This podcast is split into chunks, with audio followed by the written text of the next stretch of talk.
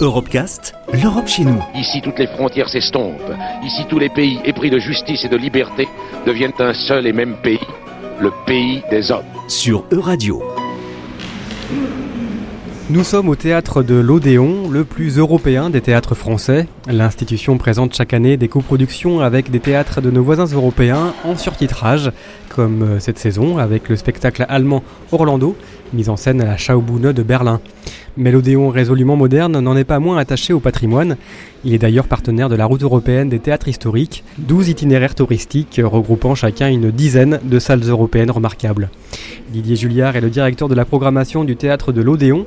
Il est au micro de Laurent Soubron. L'Odéon, je crois ne pas me tromper, le théâtre le plus ancien de Paris. Il a été construit avant la Révolution française, je crois en 1782-84. Et donc, c'est un des, un des beaux théâtres de France. Et donc, on est dans un circuit où il y a beaucoup de théâtres historiques, comme ça, en Europe. C'est juste, ça permet aux gens qui s'intéressent au patrimoine, à ces théâtres-là, de savoir, euh, s'ils se promènent dans certains pays euh, européens, quels sont les théâtres un petit peu comme ça, historiques, importants, qui comptent. C'est vrai que c'est un, un réseau qui est moins artistique, mais qui est plus lié au patrimoine. On dit toujours, aujourd'hui, c'est un théâtre à l'italienne. C'est comme ça qu'on appelle euh, ces salles-là. Donc, ce sont des salles en fer à cheval. Et donc, euh, tous les théâtres en Europe ont été construits sur le même modèle jusqu'un petit peu avant la Première Guerre mondiale. Je crois qu'en France, le, dernier théâtre à l'italienne qui a été construit, qui est très beau d'ailleurs, c'est celui de Cherbourg, et qui a miraculeusement n'a pas été détruit pendant la Seconde Guerre mondiale. Et à partir de la Seconde Guerre mondiale, on a construit des salles frontales, modernes, parce que le théâtre à l'italienne, au niveau acoustique, il est absolument formidable, les lieux sont très beaux, mais il y a une hiérarchie de places, il y a des places à l'orchestre, qui n'étaient pas d'ailleurs les meilleures places à l'époque, la Corbeille, qui est considérée comme l'em- l'emplacement de première catégorie, plus un deuxième, voire troisième balcon, plus ce qu'on appelait le poulailler, où on voyait pratiquement pas. Et donc il y a une vision frontale quand on est bien en face, mais dès qu'on est sur le côté, ben, on perd un tiers, 20% de la vision du plateau.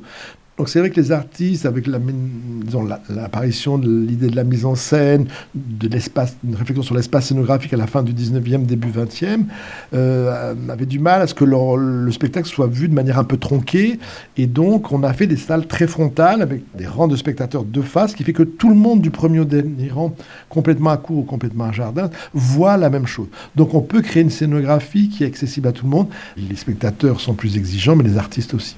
Vous affirmez également euh, votre mission européenne par une présence importante du surtitrage. Pourquoi est-ce que c'est important pour vous d'être euh, dans ce surtitrage, dans ces langues? Présenter du théâtre en, langue étrangère, c'est bien sûr euh, découvrir une autre manière de faire du théâtre, une manière différente, avec euh, que ce soit dans la direction d'acteurs, dans le jeu d'acteurs. On sait qu'il y a des écoles d'interprétation allemandes, russes, anglaises, etc. Donc c'est vrai qu'il y a des jeux beaucoup plus minimalistes, il y a des jeux beaucoup plus physiques. Les Français ont la réputation d'être plus cérébraux, par exemple, pour des Allemands ou euh, beaucoup plus expressifs dans le théâtre italien. Donc c'est vrai que le théâtre en langue étrangère, c'est de montrer une manière de faire du théâtre différente, de découvrir des répertoires parfois différents, des artistes aussi qui ont un univers très fort, mais aussi d'entendre des langues. C'est vrai que dans la constitution, je sais pas, d'une certaine identité européenne, la pluralité des langues, c'est quelque chose de très important. Alors c'est vrai que je pense qu'il y a un public qui est plus curieux, qui a plus l'habitude d'entendre et de voir des spectacles en langue étrangère, mais évidemment, il faut faciliter un petit peu le travail. Et je dirais que pour les spectateurs néophytes, une première fois, c'est comme quand on va voir un film en VO, on se dit là là, je vais rester bloqué sur le texte, je vais pas apprécier, et on se rend compte très vite qu'au bout du deuxième ou troisième spectacle, ça devient quelque chose de très intégral. Alors évidemment, c'est plus facile sur des langues anglaises, parce que bon an, mal an, on parle quand même anglais en France et de mieux en mieux, surtout dans la génération de moins de 40 ans. Et donc on a l'impression que très vite on comprend ce qui se passe, même si on n'avait pas le surtitrage, peut-être qu'on serait perdu. Et en même temps, ben, on, ouais, on entend d'autres langues, et c'est important sur les plateaux.